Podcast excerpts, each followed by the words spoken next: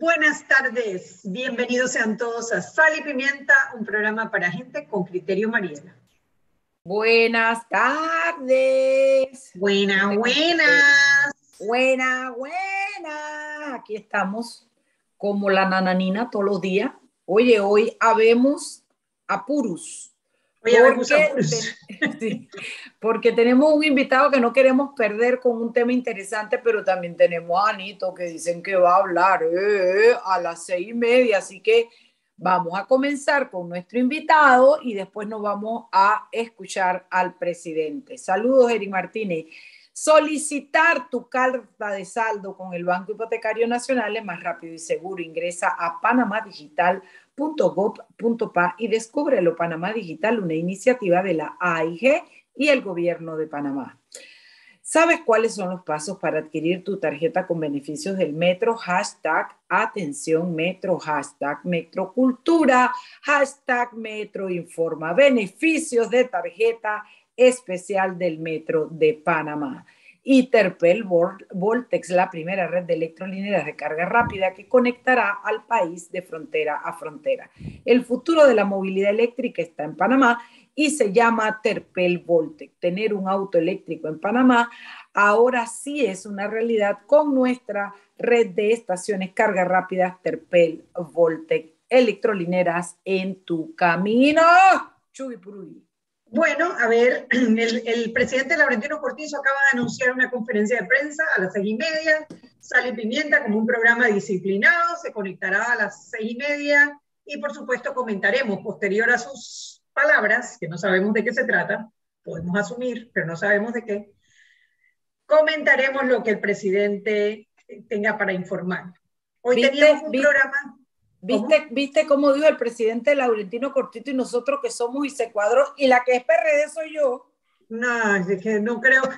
A ver, María, te invito, y la que te invito después de la conferencia porque no creo que vamos a estar. Nos cuadramos por el horario pero después saludo militar y tengo la leve impresión. secretario, póngale. Tengo la leve impresión que lo que viene es palo. No sé. Tengo la leve impresión. Quizás el chapó. Yo la no única. sé por qué algo me dice adentro que lo que viene es palo. yo la única impresión que tengo es que vamos a terminar el programa tranquilos, sin apuro, no, sin yo digo que de lo que viene es un anuncio de las dos que tiene pendiente, una a favor y otra en contra. Cógeme ese trompo en la uña. Yo, yo insisto, yo digo que vamos a terminar el programa tranquilo, va a ser como a las 7. Él dice que a las seis y media, pero ah, conociendo ah, esto. Bueno, pero bueno, entonces tenemos. Relajado. Porque en este programa de Sal y Pimienta le hemos dado, la verdad que hemos dado buena cobertura al conflicto, al conflicto no, a la guerra en Ucrania. A la guerra. A la invasión en Ucrania, la invasión rusa a Ucrania. Eh, lo hemos visto desde diferentes ángulos, de personas que han estado, como Mauricio Valenzuela o, eh, un panameño que estaba en, en, Ucrania que salió, que ya está en Panamá. Hemos visto la parte militar con Frank Ábrego, que bueno, lamentablemente yo no pude estar, pero me dijeron que fue un programazo. Y ahora quisiera que analicemos la parte desde el derecho internacional. ¿Y quién mejor para eso que nuestro peque favorito? El señor Peque, que él ya se casó. Ah, ya no es que ya nuestros peques ya no son peques, pero bueno, nosotras seguimos siendo, seguimos siguiendo tías cómplices. Bueno, Alonso Illueca, abogado internacionalista, que viene a hablarnos precisamente de la parte del, del, de la parte del conflicto legal internacional a raíz de la invasión de Rusia a Ucrania. Bienvenido, Alonso, a Sal y Pimienta. Gracias, Anel, gracias, Mariela, gracias, Eric, y un placer estar aquí y acompañarlos el día de hoy. Gracias. A mí me gustaría, a mí me gustaría, Alonso, que eh, le dieras un, un, una pequeña estructura a la situación legal que, se, que, se, que está en el trasfondo de la situación armada, que es la guerra y la invasión. Eh, el, el, por qué brevemente el mundo no puede entrar, el por qué Ucrania recibe las cosas con las manos atrás y las agarra y las pone acá adelante porque no las puede recibir de frente, etcétera, etcétera. Ese pedacito corto porque ya viste que viene Nito, ¿no? Mm. Claro, no, corto y conciso. Estamos ante una violación flagrante al derecho internacional. A partir de 1945, como bien ustedes acaban de señalar, la guerra es el crimen máximo del derecho internacional. La guerra no es algo legal. Antes de 1945, si Panamá tenía una deuda con Venezuela, Panamá podía hacerle la guerra a Venezuela y cobrarse la deuda. Pero eso se empezó a prohibir a partir de 1928 y se termina de prohibir formalmente en 1945 a través de la Carta de las Naciones Unidas. Entonces, las Naciones Unidas y la Carta de las Naciones Unidas, que es su documento fundacional, prohíben que de cualquier manera un Estado ejerza las hostilidades armadas en contra de otro. Eso sería un delito, es el crimen máximo del derecho internacional. Y precisamente lo que hemos visto que ha hecho la Federación Rusa es que ha emprendido una guerra de agresión porque lo que se puede catalogar ese uso de la Fuerza Armada contra un Estado soberano es un acto de agresión y esto ha sido en abierta contravención contra el derecho internacional y ha sido irónico, muy irónico porque mientras que estaba la Federación Rusa presidiendo el Consejo de Seguridad de las Naciones Unidas y asegurándole a toda la comunidad internacional que ellos no iban a utilizar la Fuerza Armada en contra de un Estado soberano, pues precisamente las tropas rusas estaban eh, incurriendo en un acto de agresión en contra de un Estado soberano nuevamente, un Estado que tiene derecho a respeto a su integridad territorial. ¿Cómo se, cómo se come esto? ¿Cómo se, cómo se termina de, de digerir? Pues bueno, bien sencillo, la justificación de Vladimir Putin para llevar a cabo esta agresión eran dos factores. Número uno, que habían dos repúblicas, la las repúblicas del Donbass, la república de Donetsk y la república de Luhansk, y que éstas las había, eh, habían autorizado a Vladimir Putin a intervenir militarmente en Ucrania. Esto es como si el día de mañana las personas que se quedaron acá en Panamá después que la zona del canal fue devuelta a manos panameñas en 1999 quisieran hacer un referéndum y proclamar la república de la zona del canal e invitar a Estados Unidos a intervenir militarmente en Panamá. Eso sería algo totalmente jalado de los pelos, no tendría ningún tipo de asidero en el derecho internacional y sería un acto internacionalmente ilícito. ¿Por qué no se ha ido más allá? Bueno, de eso les puedo hablar un poquito más adelante, pero es porque el orden que se estableció en 1945 le dio ciertas prebendas a cinco estados, a Estados Unidos, a China, a Francia, al Reino Unido y a la Federación Rusa, bueno, a la Unión de Repúblicas Socialistas Soviéticas.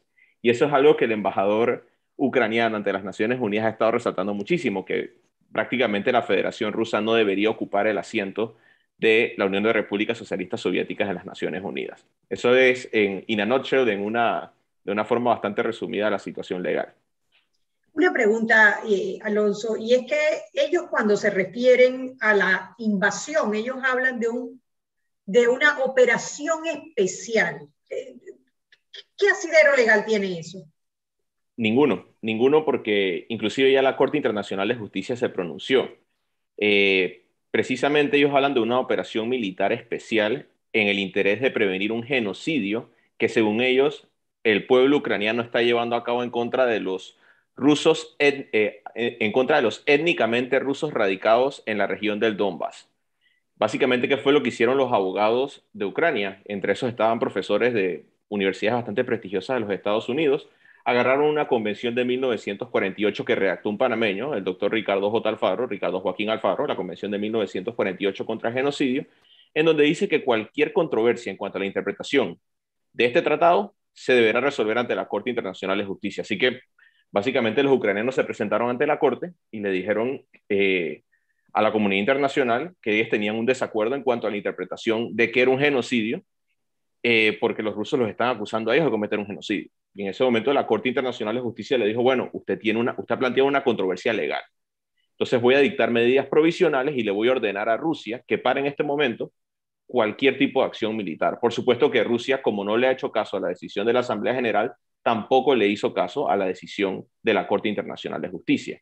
Pero ese argumento de que están llevando una operación militar especial para salvaguardar a los étnicamente rusos radicados en Ucrania de un genocidio no tiene ningún tipo de fondo legal, porque no se está produciendo un genocidio. Para que haya un genocidio, tenemos que tener dos elementos, el mens rea y el actus reus. El mens rea es la intención de querer desaparecer a un grupo étnico, un grupo religioso o a un, a un determinado grupo para, eh, para utilizar un término que abarque todo.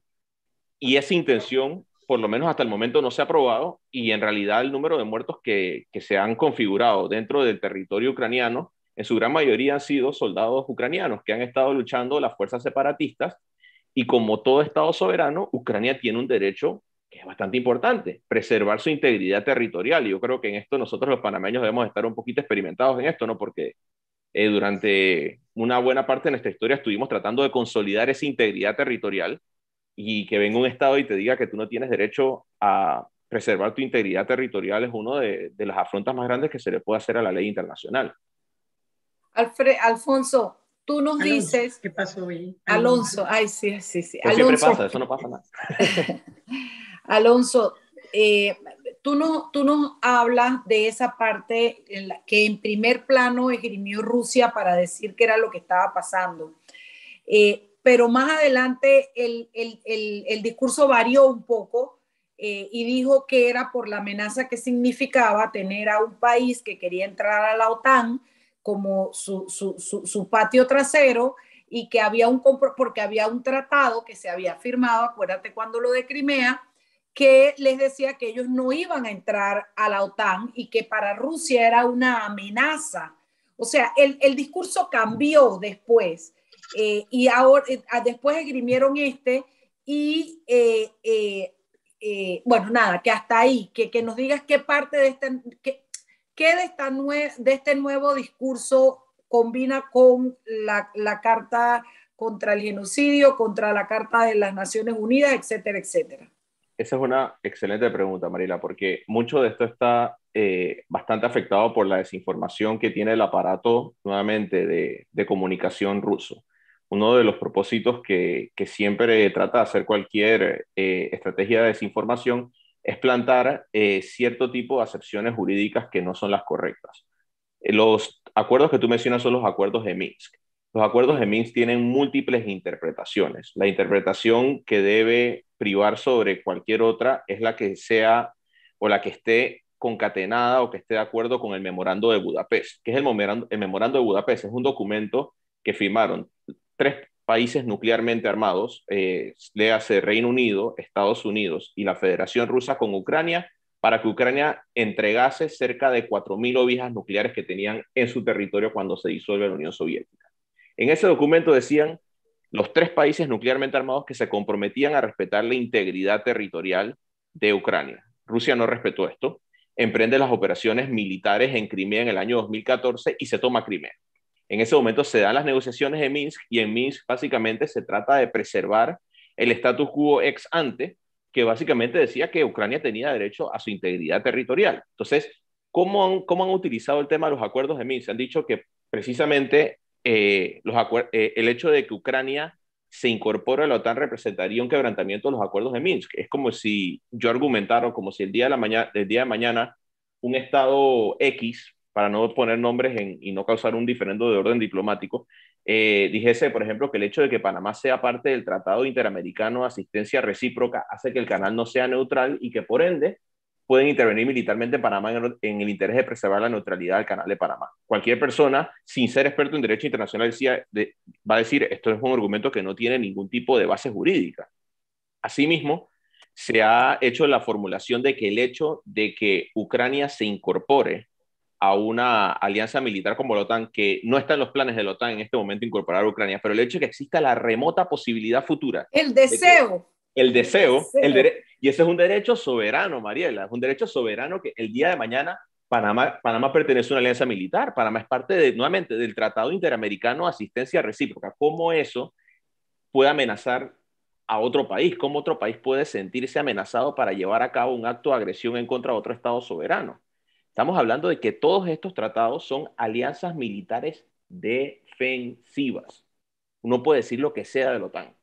Uno puede decir muchísimas cosas de la OTAN que, pues bueno, hay, personas que no estarán de acuerdo con, con, la alianza del Atlántico ni lo que se planteó inicialmente entre Churchill y Roosevelt, Roosevelt cuando firmaron la Carta del Atlántico. Pero una cosa que es una realidad es que en muy pocas ocasiones, para no decir en ninguna, porque puedo, podrá quien que exista quien me discuta que la OTAN ha llevado a cabo guerras de agresión, la OTAN no ha llevado a cabo guerras de agresión. De la, defensa. La, en su gran mayoría han sido defensa. Es más, la más cuestionable de todas fue la intervención militar que hicieron en Kosovo y yo podría racionalizarte con un argumento jurídico bastante débil, pero podría hacerte la, la pelea de que están Justificarlo. Por supuesto, que están tratando de prevenir un genocidio o una campaña de limpieza étnica llevada a cabo por Slobodan Milosevic con el precedente de lo que habían hecho los serbios en Bosnia, con Ratko Mladic en Srebrenica y en Sarajevo, y todo, esto todo este desastre humanitario que había ocurrido en la década de los años 90. En este caso, y yo siempre se lo digo a mis estudiantes, es lo más blanco y negro que tenemos. Tenemos un Estado soberano, pacífico, democráticamente objeto de agresión. Es, Exacto, y ese, ese es otro tema bien interesante, Anet, porque si ustedes entran en un análisis comparativo, ¿qué pasó a inicios de año en Kazajstán, en Kazajistán? Pues precisamente el presidente eh, que tiene, el, único, el único otro presidente que ha tenido eh, Kazajistán luego del presidente fundador, que es el señor Trokayev, enfrentó una gran, una gran cantidad de protestas porque pedían un alto a la corrupción, un alto eh, a la cleptocracia que estaba gobernando. Y el señor Putin se vio tan amenazado por la posibilidad de que un aliado de él colapsara que intervino militarmente para favorecer al, al gobierno autoritario acusaron a las personas que democráticamente estaban ejerciendo su derecho a la protesta de golpistas y de terroristas y a través de una intervención militar en contra de civiles lograron estabilizar el país. El señor Putin le tiene pavor a un modelo que sea distinto al que él promueve. Él promueve el autoritarismo, él le tiene miedo a la democracia. Él promueve la cleptocracia a través de los oligarcas y los lobiki y por eso le tiene miedo a la transparencia y él promueve una política completamente represiva y por eso le teme tanto a los derechos humanos. Entonces, cuando tienes a un país como Ucrania, que tiene serios problemas de corrupción, sí los tiene y muchos, si agarran el índice de la percepción contra la corrupción de Transparencia Internacional, se van a dar cuenta que la calificación que sacó Ucrania fue bajísima, 23 sobre 100, siendo 0 el más alto, el más bajo y 100 el más alto, por supuesto. Rusia no está tan lejos, pero el hecho de que este país sea democrático, que este, eh, que este país esté y vienen desarrollando su democracia hay que dejarlo. Pero fíjate, eh, también tú que estás tan enterado de todo, eh, pareciera que algo adentro del Kremlin se viene resquebrajando, comenzando por seis generales que ya están muertos en el territorio de Ucrania, que los mandaron a dirigir la guerra porque la vaina no estaba saliendo como tenía que salir, y se echaron a seis generales del ejército de Rusia, pero adentro mismo del Kremlin pareciera, hoy anunció uno de los únicos periódicos independientes que quedaba que no salen más, no pueden publicar más porque ya han tenido dos advertencias del Kremlin y ellos temen que le cierren el periódico de todo y perder todos los bienes. Así que hasta que no se acabe la guerra, por el solo hecho de que en vez de decir conflicto, han dicho la palabra guerra, han tenido esas amenazas. Todo esto, súmame un poquito eso, Alonso, y dime cómo ves la situación internacional de Rusia, los tentáculos, la, la relación de él como parte de la comunidad internacional. A mí me preocupa muchísimo la situación en Rusia, Mariela, por la sencilla razón de que nadie quiere que un país que tiene el arsenal nuclear más grande del mundo tenga una situación de inestabilidad política. Porque precisamente si llega una figura alterna al poder, ojo, yo no estoy diciendo que Putin es el gobernante ideal, pero es, como dice el dicho, mejor malo conocido que bueno por conocer. Porque en el momento que, en que llega una nueva figura al poder, esta persona va a tener que ejercer autoridad y no vaya a ser que llegue una persona que no sea, eh, pues... Ya Biden acaba de decir que hay que cambiarlo, que hay que bajarlo. Biden lo dijo hoy. Eh, eh, es una situación compleja, es una situación se le fue, Se le fue, mejor dicho. Y, y lo que mencionas tú, el problema, si, si sumamos a lo que tú dices del problema terrible que están teniendo ellos en materia de cadena de suministros para sus propios soldados, eh, el tema de que la gran cantidad de tanques que han perdido, que estamos hablando de miles de millones de dólares que le han entregado en materia de ayuda militar directa a los ucranianos porque simplemente su equipo militar se está quedando sin gasolina, tienen un problema bastante serio en materia de logística militar, también les agregaría el hecho de que ellos están llevando a cabo crímenes de guerra. Ellos están atacando bienes e infraestructura civil, inclusive han atacado tres barcos de bandera panameña. Esos son tres crímenes de guerra. Ese es el término que se utiliza cuando tú atacas un barco civil que no es un objeto militar válido, ese es un crimen de guerra. Han atacado a civiles eh, no combatientes, a personas que simplemente están en su casa, eh, han atacado vecindarios civiles y todos estos son crímenes de guerra. Entonces, la, poca disciplina que se, ha, que se ha mostrado en materia logística, pero también la poca disciplina que se ha mostrado en el ejercicio de las hostilidades armadas ha derribado el mito que teníamos todos del ejército ruso. Todos pensábamos que, los rusos eran el, el ejército invencible, en fin. Es una cosa que... que, que ellos están trayendo soldados, ¿de dónde tú te acordarás el nombre del país que les acaba de mandar los soldados? Los jóvenes. tienen, que, están pidiendo 40.000 soldados de Siria y por supuesto que tienen unas fuerzas eh, especiales que son los chechenos, que son conocidos no por su pericia en el ejercicio de las hostilidades. Y, también tienen un grupo de mercenarios, como bien acabas de mencionar, que es el grupo Wagner, Wagner Group, que es un grupo de mercenarios que está al servicio de la Federación Rusa. Pero con todo y eso, la, eh, la logística militar eh, debido, yo no soy experto en materia militar, por supuesto, tengo cero conocimiento de eso en comparación con, con los otros invitados que ustedes han tenido aquí, pero lo que, lo que yo he podido leer en distintos medios de comunicación y en distintas fuentes bibliográficas es que, pues, ni siquiera la doctrina más básica de la guerra de Clausewitz o, o los libros de, de Sun Tzu se han leído porque precisamente su, su cadena logística ha colapsado completamente. Oye, y mañana, la, la, la, la, reunión de mañana, la negociación por primera vez en vivo en Estambul, es importantísima, ¿no? Por supuesto. Y hay que... Eso, e, es una de las partes más difíciles que de lo que se va a plantear a futuro, porque ambos, ambos ejércitos están planteando una guerra de, de atrición. Y en ese sentido, eh, para llegar a una especie de acuerdo político que le dé una salida al conflicto, se van a tener que realizar ciertas concesiones. Eh, yo dudo que el presidente Zelensky de Ucrania vaya a hacer concesiones de orden territorial. ¿Por qué? Porque sería validar no solamente eh, Crimea, sería también validar lo que hizo Rusia en Osetia del Sur y en Abjasia, en Georgia, en el año 2008, y también lo que hicieron en Transnistria, en Moldavia. Estamos hablando de, de que este es, un, este es el sospechoso usual de las guerras de agresión en el siglo XXI. Este es el Estado el único estado que tiene la estrellita, creo, en el, en el brazo de querer adquirir territorio a través de la fuerza militar en pleno siglo XXI. Nosotros nos desayunamos a inicios de la década de los años 90 que Saddam Hussein había hecho esto y toda la comunidad internacional a través de las Naciones Unidas respondió y liberó Kuwait de Saddam Hussein. Pero hasta ahora no habíamos visto un Estado que plantease de tal manera una guerra de agresión. Y ese, ese, es un tema que es impresionante. Una cosita más, Chuy, que yo sé que tú te quieres ir al cambio, pero es que esta vaina me apasiona a mí este tema. Pareciera que Rusia ha cambiado el objetivo hacia Donbass de nuevo y ha puesto toda su fuerza allí. Yo, sé, yo creo, lo que yo, yo, lo que yo me pillo es que probablemente las negociaciones, si llegan a buen término, es para que Rusia cante victoria en Donbass y yo me pillo y me creo que Donbass se lo va a quedar Rusia. Eso es lo que yo creo. Yo, yo estoy por esa vía contigo. Yo creo que ellos quieren establecer una especie de corredor terrestre para tener acceso a la península de Crimea y negar el acceso a Ucrania al mar de Azov. Pero ahí prestemos la atención a la batalla por Kharkiv, las contraofensivas que está lanzando, eh, por ejemplo, el, el, ejército ucraniano en Mariupol, y precisamente el hecho de que ya han cambiado el modelo. Antes Ucrania estaba 100% eh, a la defensiva, ahora han entrado en una contraofensiva y han sido bastante exitosos con los, eh, con los misiles, los misiles que le acaban de dar a todo el mundo. Tienen cientos de miles de misiles, le mandó todo el mundo. Los Stingers y los Javelin, sí. Y eso, eso es el terror de los tanques y de los helicópteros. Se los y, están bueno, echando a todos.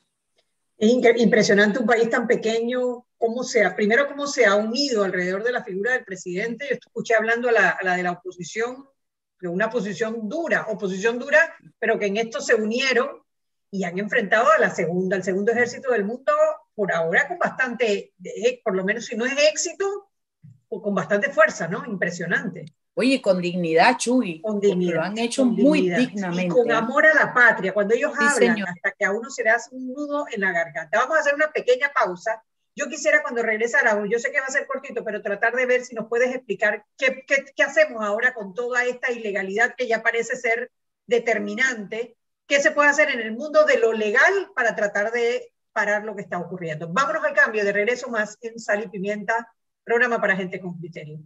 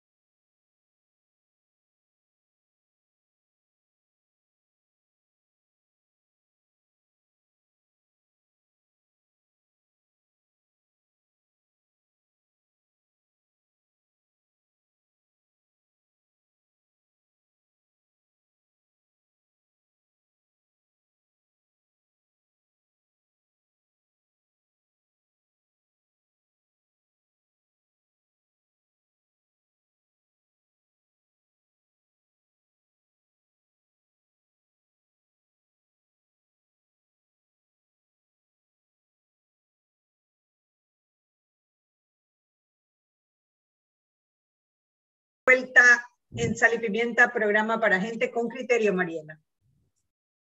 Ay, Mariela, Mariela, Mariela. Oh. Solicitar, tu cer- solicitar tu certificación de cancelación de obligaciones con el Banco Hipotecario Nacional es más rápido y seguro. Ingresa a panamadigital.gov.pa y descúbrelo. Panamá Digital, una iniciativa de la AIG y el gobierno de Panamá. Terpel, como aliado país y reafirmando su compromiso con la sostenibilidad, presenta Terpel Voltec, la primera red de electrolineras carga rápida en conectar a Panamá de frontera a frontera. Hoy es el principio de una historia de transformación. El futuro de la movilidad eléctrica ya está en Panamá y se llama Terpel Voltex, electrolineras en tu camino. Sí, bueno, estamos con Alonso Illueca, abogado internacionalista, peque de este programa. Estamos analizando a fondo la parte del derecho internacional en la invasión de Rusia a Ucrania. En el primer bloque estuvimos hablando sobre las abiertas violaciones a la ley internacional por parte de Rusia en esta invasión. Y le preguntaba yo a Alonso, ¿y ahora qué hacemos con eso? ¿Qué hacemos con toda esta ilegalidad, abierta ilegalidad que está cometiendo Rusia? ¿A, a dónde se puede, no sé, resolver este tema? ¿Dónde se reclama eso? ¿Dónde Sí, se pide el. ¿A qué ventanilla me aproximo? Es- ese es el- uno de los grandes desafíos que tiene el derecho internacional porque, eh, a, di- a diferencia de la mayoría de los sistemas jurídicos, el, el derecho internacional no funciona de una forma vertical donde tenemos a, bueno, Bueno, vamos a hacer algo. Tenemos que irnos a la conferencia de prensa y vamos a comprometer a Alonso a venir la próxima semana para concluir este tema. Además de anunciar que tiene un libro a la venta de Derecho Internacional. ¿Cómo se llama? Es corto, así que tenemos que irnos. Sí, vamos, lo, lo pasamos por el, el- por, el, por el chat. Chao, gracias Alonso. Vámonos con el presidente.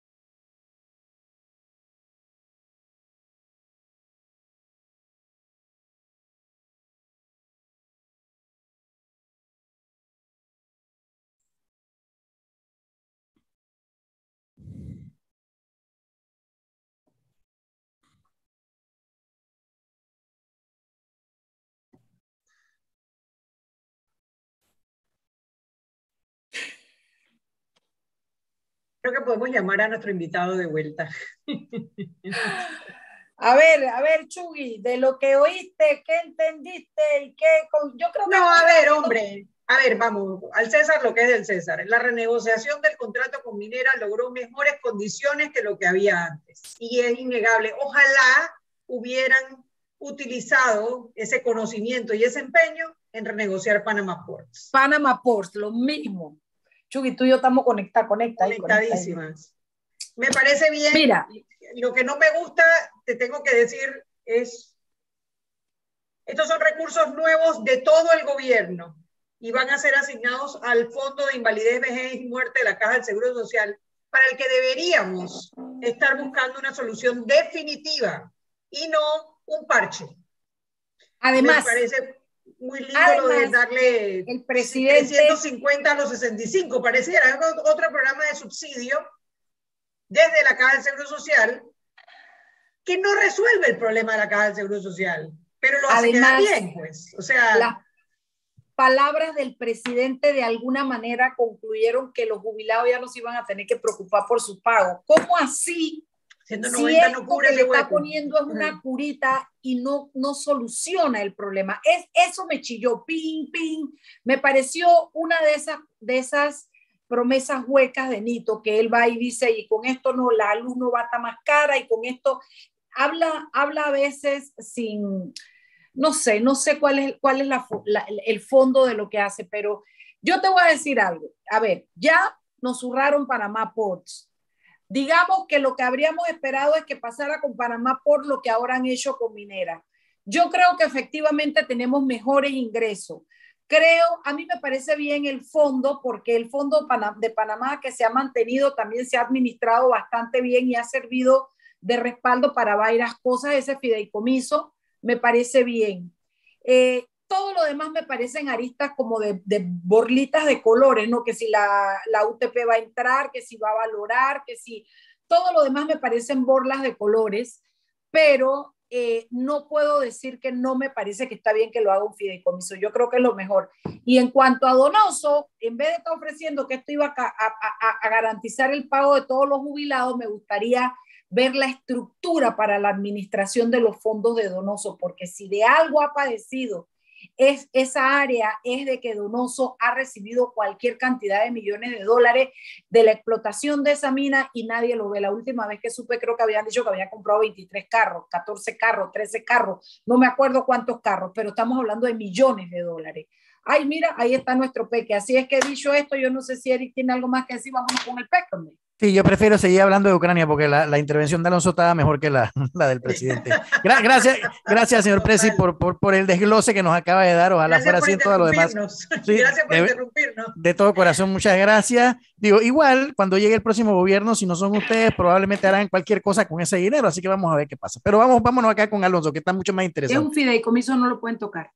Ah, ok, bueno. Sí, sí eso, eso, lo de todo, el 5% me pareció lo más acertado. A mí también el fideicomiso me pareció lo más acertado. Yo hubiese visto, hecho algo mejor con el 25% del Donoso y de Omar Torrijos, porque Donoso ha sido un desastre manejándolo. Omar Torrijos, hemos visto cosas muy interesantes y muy buenas. Ahí tienes dos ejemplos de dos eh, gobiernos locales, que uno lo está haciendo muy bien y uno lo está haciendo muy mal. Vamos a dedicarle un programa nada más a eso después. Sí, es que tendrían, tendrían que haber dicho Tendrían que haber dicho cuál es la estructura para Donoso porque la evidencia aplasta los resultados de Donoso. Es aplastante. Pero bueno, nuestro peque había quedado con una pregunta antes de que nos interrumpiera el señor presidente, y es que ya está establecido, violaron la ley internacional. Rusia ha invadido un país democrático y eso eh, viola la ley porque después de la Segunda Guerra Mundial las intervenciones, las guerras no son legales, son ilegales. ¿Qué hacemos? ¿A qué, a qué, a, qué, ventanilla hago fila? Sí. Bueno, como les decía, eh, una de las particularidades o las peculiaridades que tiene el derecho internacional es que su estructura no es vertical. Es decir, el día de mañana, si yo tengo algún tipo de queja en contra de, de Mariela o en contra del presidente que me interrumpió, pues yo, la puedo presentar ante un juez de la República, la puedo presentar ante un magistrado, dependiendo de, del tipo de queja que yo tenga, y pues se dirime dentro de una jurisdicción especial. pues en el derecho internacional eso no funciona así, porque la estructura es plenamente horizontal. Estamos hablando de un derecho que aplica entre iguales. Es la forma o la aplicación más pura de un contrato social entre iguales sin la existencia de un gobierno mundial. A diferencia de lo que la mayoría de las personas creen, Naciones Unidas no es un gobierno mundial, es un foro multilateral con ciertas matices de personería jurídica separada a la de los estados, pero no superior a ellos si las Naciones Unidas le dice, eh, bueno, es que las Naciones Unidas no le puede decir a los estados qué hacer. Los estados deciden de forma colectiva qué hacer a través del multilateralismo expresado en las Naciones Unidas. Entonces, ¿qué va a suceder o qué puede suceder? Bueno, la primera vía es que jurídicamente Ucrania está legitimada para defenderse y la comunidad internacional está legalmente, ojo, no políticamente, legalmente están legitimados para ejercer la legítima defensa colectiva a favor de Ucrania. Es decir, que si existiese la voluntad política, por ejemplo, de Suecia, de Estados Unidos, de Polonia, y vamos a meter ahí en el cassette a Finlandia, pues todos estos países podrían utilizar la fuerza militar para expulsar a Rusia de territorio ucraniano. Pero no existe la voluntad política, pues por razones meramente geoestratégicas, pues estamos hablando de que Rusia es un estado nuclearmente armado y eso podría llevar una amenaza a una, nuclear a una escalada. Grande. Exacto. Entonces, esa es, la, esa es la primera parte. Es decir, la guerra está prohibida, pero si yo soy atacado de forma ilegítima, de forma ilegal por el derecho internacional, según el derecho internacional, perdón, yo puedo responder a través del uso de la fuerza y los estados me pueden defender a mí también. Pues bueno, entonces como esta opción no está disponible, ¿qué otra opción tenemos? También se puede adjudicar, como en efecto yo creo que se va a adjudicar en la Corte Internacional de Justicia, que Rusia violó la Convención contra el Genocidio y que utilizó la fuerza militar tratando de ampararse en la Convención contra el Genocidio. Y eso pues va a llevar a, eso va a ser un pronunciamiento meramente simbólico, pues como ha sucedido en la mayoría de los casos cuando se condena un Estado que es poderoso en el derecho internacional, pues terminan ejerciendo su derecho a veto en el Consejo de Seguridad, pues cualquier decisión que emita la Corte Internacional de Justicia tiene que ser ejecutada por el Consejo de Seguridad. ¿Y quién tiene derecho a veto en el Consejo de Seguridad? Rusia. Entonces. A ver, una pregunta que te quiero hacer en la Segunda Guerra Mundial, cuando terminaron y comenzaron a barrer las calles, la, comunidad internacional decidió que Alemania pagaba todos los gastos de la guerra. Y yo no sé si ya terminaron, pero los engramparon y es uno de los grandes eh, eh, resentimientos que le quedó al pueblo alemán, porque fueron ellos los que cargaron con el costo de la guerra y los daños que se causaron en Europa.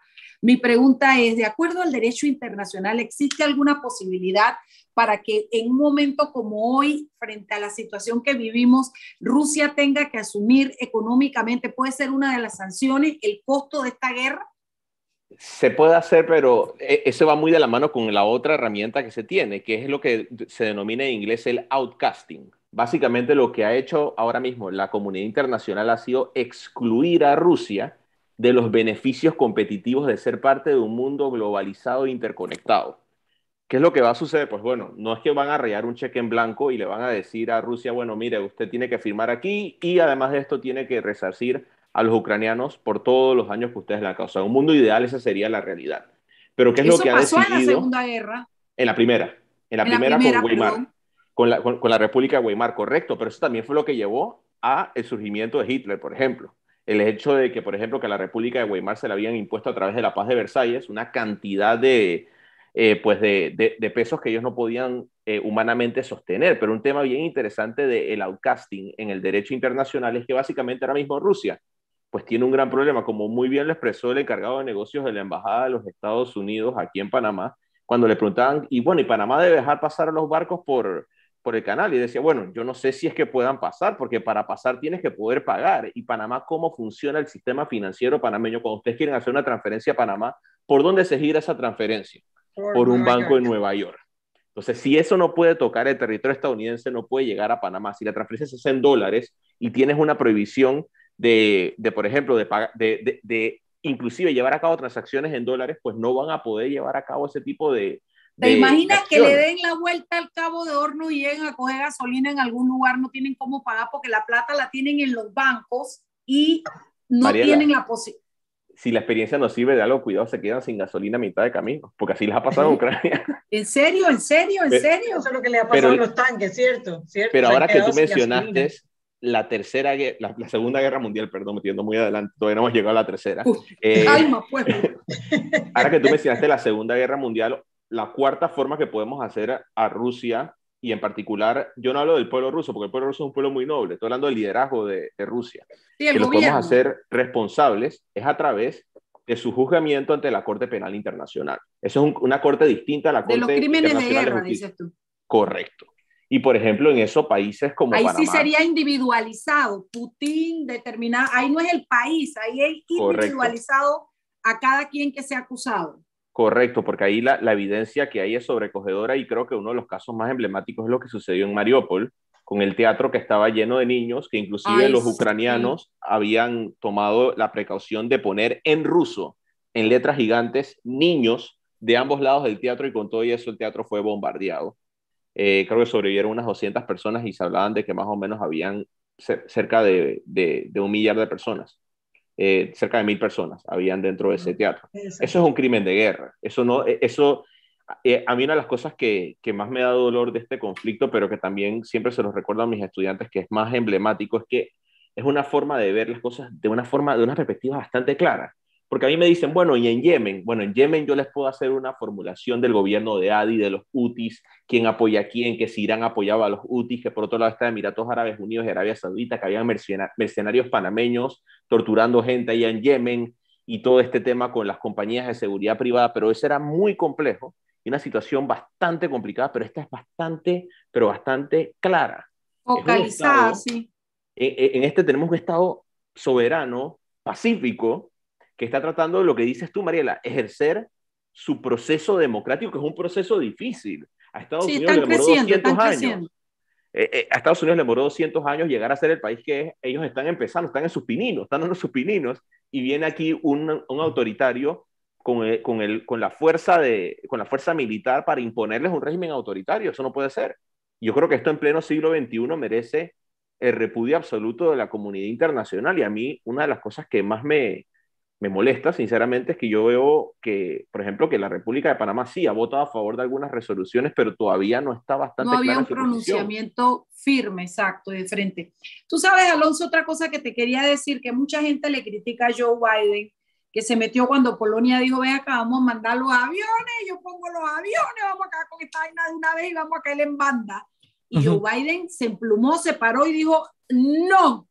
Y la gente dice que es cobardía de Joe Biden. Y yo creo que fue que en ese momento él quiso darle una oportunidad a la negociación porque él ha estado evitando que este conflicto, porque la gente piensa que es una guerra más, este conflicto puede desarrollar una tercera guerra nuclear, una tercera guerra mundial que en esta vuelta sería nuclear o biológica o química. Y yo creo que esa decisión de Joe Biden, más que de cobardía, fue una decisión de prudencia, de parar a Polonia y decir, no es con las armas, que sigamos dándole el voto a la diplomacia.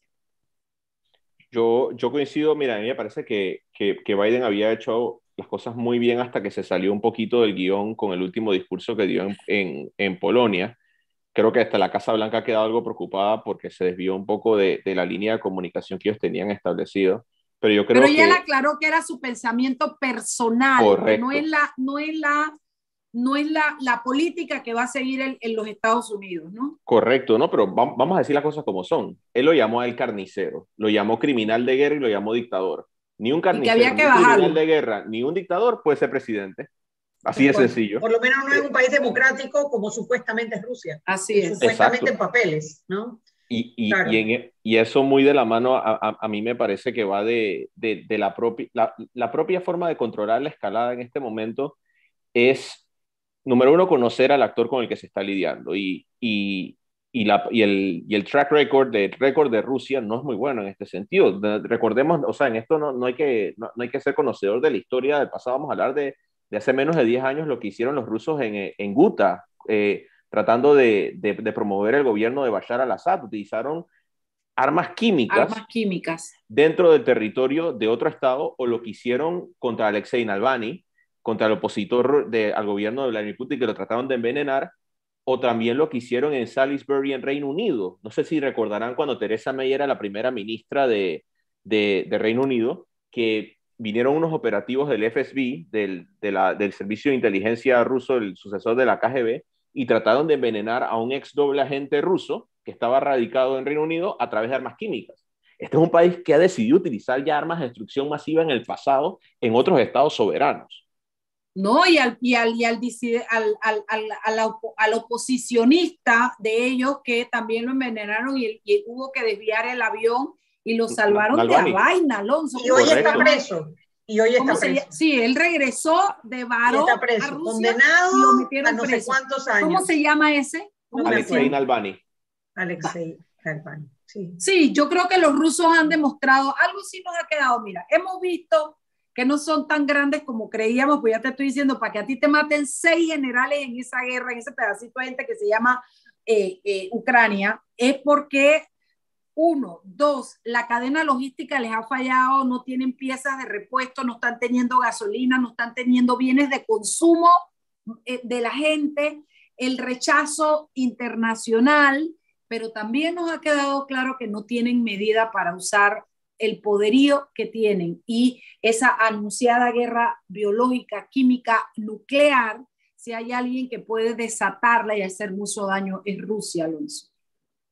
Coincido, coincido, Mariela, y, el, y ese es un tema que es preocupante y por eso tenemos los países, eh, en particular los países latinoamericanos, que tenemos una tradición en contra de las armas nucleares a través del Tratado de Tlatelolco, promover que, América Latina siga siendo una zona libre de armas nucleares y siendo Panamá un estado especialmente afectado por las armas químicas. Recuerden que los, los, gringos con los británicos y los canadienses experimentaron en la isla de San José, aquí en Panamá, con armas químicas durante muchísimos años. Y todavía están recogiendo, todavía están recogiendo eh, bombitas y pendejadas en la isla de San José. Todavía aparecen.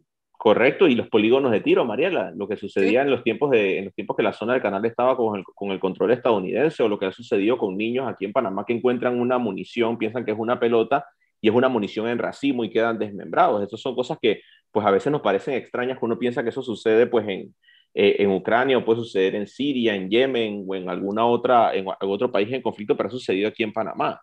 Entonces, nosotros sí tenemos una tradición que va en contra de las armas de destrucción masiva y Panamá eh, teniendo uno de los centros de investigación más grandes en materia de enfermedades tropicales del mundo, que también fue utilizado para desarrollar armas químicas, en los, armas biológicas, perdón, en los años 40, 50 y 60, eh, siendo el instituto, este el Instituto Gorgas, debemos tomar en consideración nuestra tradición en contra de las armas de destrucción masiva, promover, por ejemplo, un fortalecimiento del régimen contra las armas biológicas, un fortalecimiento del régimen contra las armas químicas y promover la prohibición absoluta de las armas nucleares, que es necesario recordar que en la pasada administración el presidente Varela y la canciller San Malo firmaron el tratado que prohíbe las armas nucleares a nivel mundial. Es decir, Panamá considera que las armas nucleares son un arma ilícita.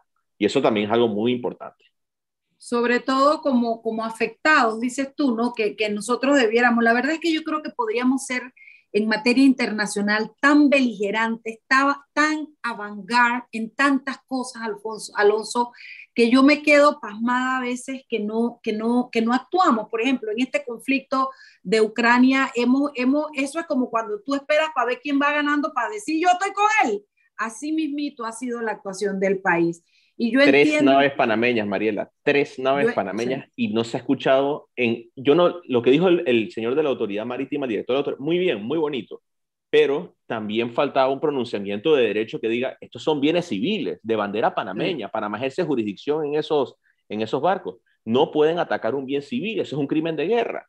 Llamamos la atención a la Federación Rusa respecto de las leyes de Ginebra, de los convenios de Ginebra. No los están respetando. Y bueno, pues el día de mañana, pues ¿quién nos va a respetar a nosotros? Sí, yo creo que hemos sido bien tibios, bien tibios. Y el primer barco que se echaron, yo todavía dije, aguántense, no, no apuntaron al barco. O sea, el arma cayó y pum, pues se va. Los otros dos, no. No, ya no, ya no, ya no. Totalmente de acuerdo. invocando el malentendido, eh, eh, la principio de neutralidad.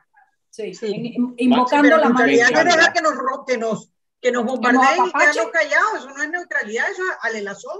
Me encanta que hayan dicho eso y no le he dicho yo. El mal utilizado concepto de neutralidad, que nadie se ha tomado el trabajo en este país de estudiarlo. Mentira, hay gente muy estudiosa que lo ha hecho, pero la mayoría de las personas que lo mencionan en los medios, pues lo dicen, bueno, es que la neutralidad, pero no, entienden nada el verdadero... Justifica eso, nada justifica eso.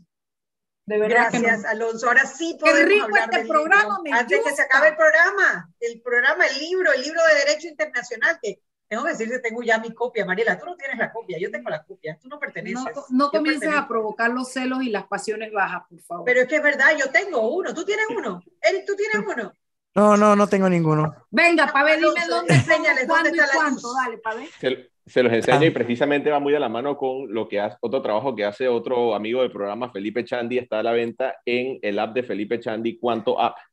Eh, el libro es, eh, recoge una, en buena medida todo lo que hemos hablado el día de hoy, tiene más de 350 páginas eh, y recoge cada uno de los puntos que yo trato en mis cursos de Derecho Internacional Público 1 y 2. Está a la venta en Cuánto App, también está en la Librería Cultural Portobelo y próximamente estará a la venta también en Rivas Smith eh, para que todos puedan adquirir un ejemplar.